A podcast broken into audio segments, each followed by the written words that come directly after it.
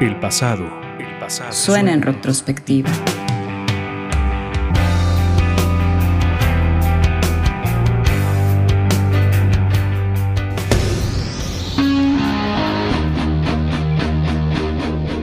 En el universo de la música existen artistas que han logrado un sonido único e inconfundible con su instrumento.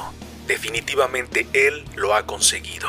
No solo por tocar su guitarra con virtuosismo, sino también por haberla construido con, sus propias manos. Hablamos de un grande entre grandes, Brian May.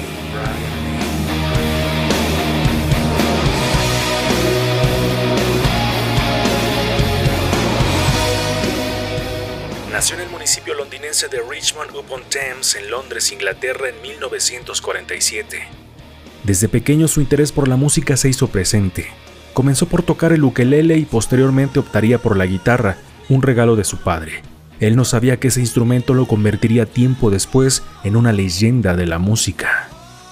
En su adolescencia Brian deseaba emular los sonidos de las guitarras de rock que escuchaba, pero su guitarra acústica no le brindaba eso.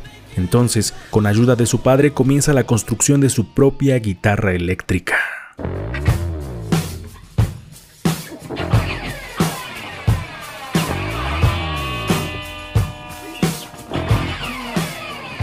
Él y su padre Harold May, quien era ingeniero electrónico, construyeron la mítica Red Special, guitarra que le otorgó un sonido único en el mundo. Con herramientas manuales y materiales completamente caseros, como madera de una chimenea, botones de costura y piezas de aluminio sueltas, cobraba vida la guitarra que hasta la fecha existe y que formó parte de álbumes míticos en la historia de la música, así como de conciertos icónicos. Brian siempre tocó su guitarra con una moneda, a diferencia de otros artistas que lo hacen con una plumilla de plástico. Así él, con una moneda de seis peniques y su Red Special, marcaron la historia de la música.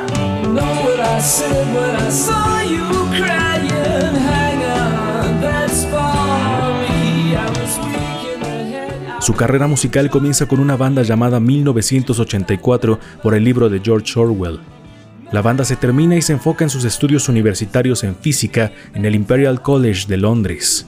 Estando ya en el doctorado en astrofísica, vuelve a la música formando la banda Smile junto a su amigo Tim Staffield, con quien ya había trabajado en la banda 1984. Lograron adquirir notoriedad hasta ser considerados como banda telonera de Pink Floyd y grabar en estudio. Sin embargo, debido a problemas internos, la banda se disuelve.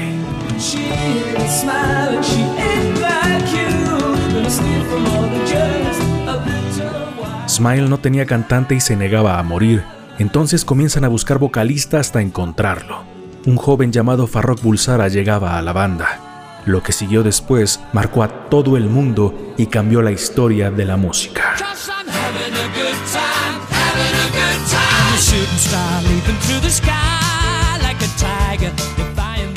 La historia de Queen es ampliamente conocida y sin duda es la banda con la que May alcanzó el estrellato y fue reconocido en todo el mundo dejó su doctorado y se dedicó a la música de tiempo completo.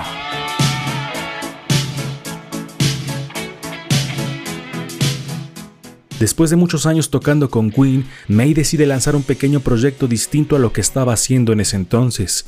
Aprovecha el descanso que Queen tomó en el 83 y junto a otros grandes músicos nace Starfleet Sessions.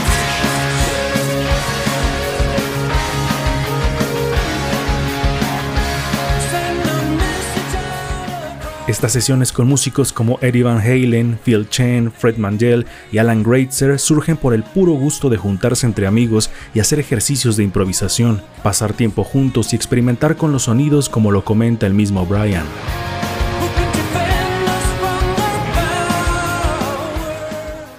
Los siguientes años, Queen regresó y Brian siguió haciendo distintas colaboraciones, hasta que tras la muerte de Freddie Mercury y la de su padre, entre otros acontecimientos desafortunados, May tuvo un periodo emocionalmente muy complicado, pero decidió enfocarse en el trabajo y publicó su álbum solista, Back to the Light.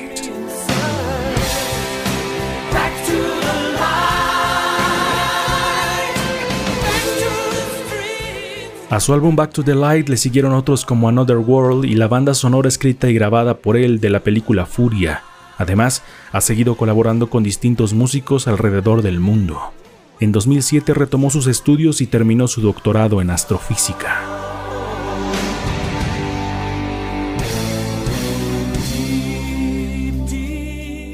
Astrofísico, cantante, compositor y considerado uno de los mejores guitarristas de todos los tiempos. Brian May, una leyenda de la música.